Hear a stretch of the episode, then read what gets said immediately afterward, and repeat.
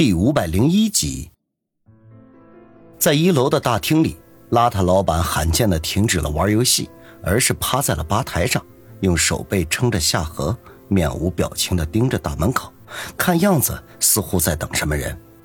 王宇和小东北都感觉十分的奇怪，彼此交换了一下眼神，一起向老板露出比哭还难看的笑容。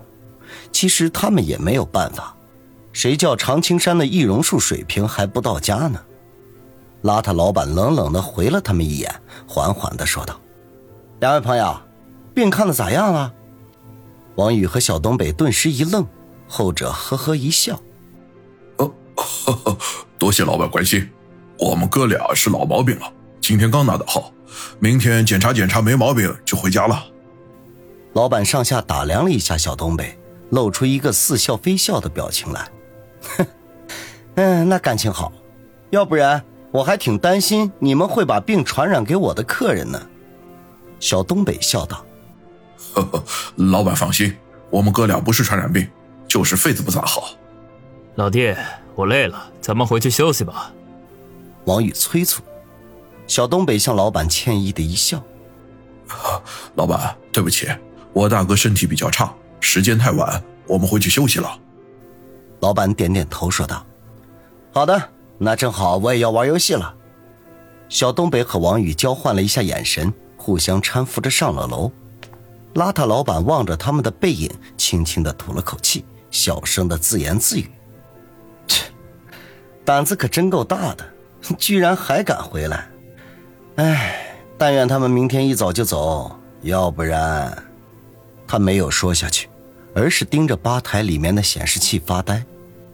王宇两人回到五零六，关上房门，不约而同的吐了口气。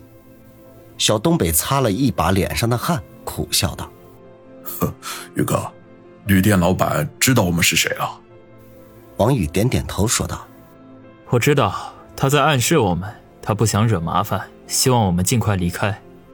还有另一层意思，那就是还有其他人知道我们又回来了，也许用不了多久就会杀上门来。”而且以旅店老板的背景和实力，也无法阻挡对方。王宇深吸一口气，其实他早就有精神准备，重回沈城势必会再次掀起惊涛骇浪。可是正如他自己所说，作为男人，自己的冤屈就要自己洗刷，这件事绝不能假于他人之手。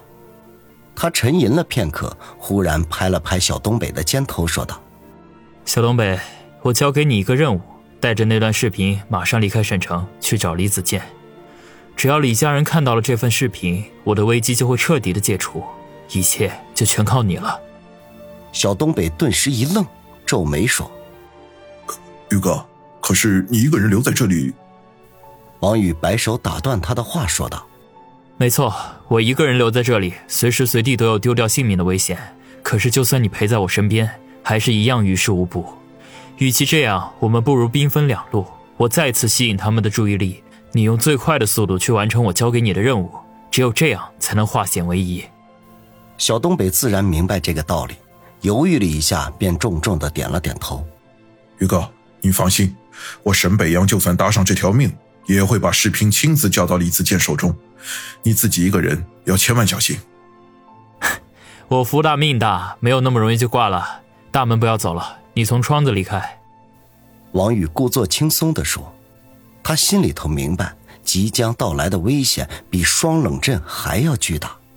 小东北点点头，飞快的整理一下衣物，向王宇说了一声保重，便推开窗子爬了下去。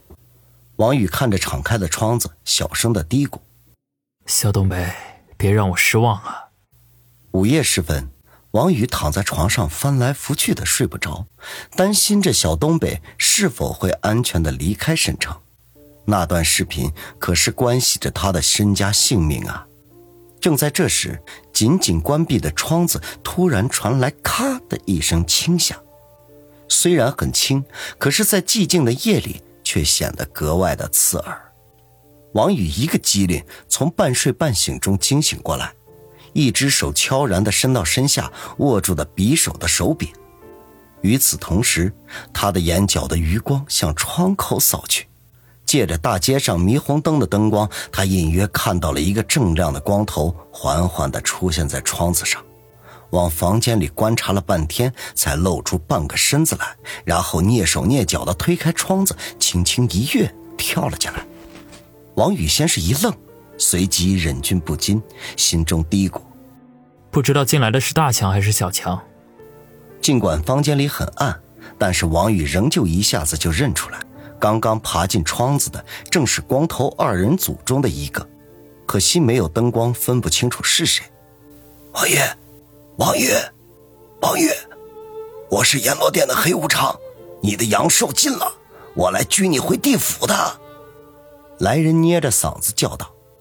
结果他话音未落，窗子外又跳进一个人来，飞起一脚将他踢了个腚墩然后骂道：“小强，都老大不小了还胡闹，办正经事要紧。”这时候王宇才分辨出来。先前进来的是小强，后面进来的是大强。既然大强都这么说了，他也不能再假装下去，便忽的坐起，啪的一声将灯打开，笑着说道：“两位大哥，别来无恙啊！”小强揉着屁股从地上爬起来，大强则是阴沉着脸，恼怒地说道：“哎呦，王爷，你居然还能安心睡觉？哼，这一次天一堂可是全员出动。”天亮之前就会赶到这里，你将插翅难飞呀！王宇没有露出任何惊讶之色，微笑着说道：“我已经猜到了。”大强、小强对望了一眼，前者说道：“既然知道了，为什么不逃啊？”我要是逃走，身上的冤屈就永远无法洗清了。”王宇说道。小强点头说：“嗯，言之有理。有理个屁！”马上收拾东西，我们兄弟送你出城。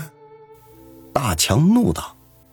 王宇摇头说道：“就算要走，也要等到天亮。”为什么？小强问。大强冷哼一声：“哼，自以为是。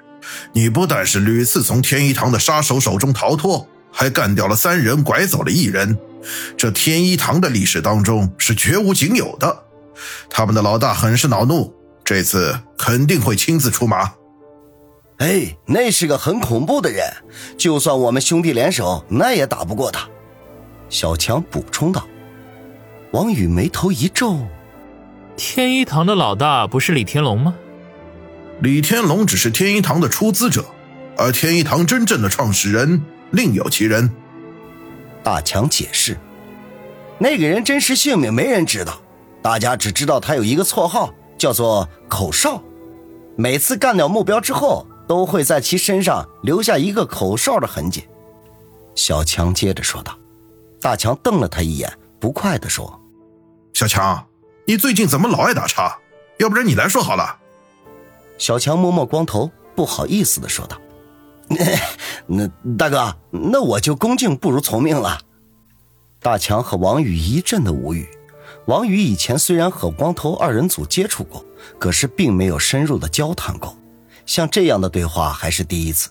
听着两兄弟斗嘴，心中好笑，暗存原来这两个铁头功高手也是一对有趣的人。大强无奈的摇摇头，摆手说道：“好吧，快点说。”小强呵呵一笑，继续说：“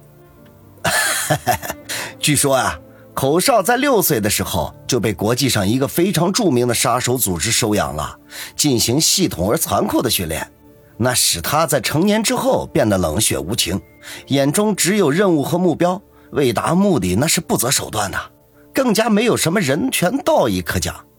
呃，后来他脱离了那个杀手组织，回到国内建立了天一堂，至于怎么和李天龙搅和在一起的，那就不得而知了。哎。不过，以李家的财力控制一个杀手组织，那没什么好奇怪的。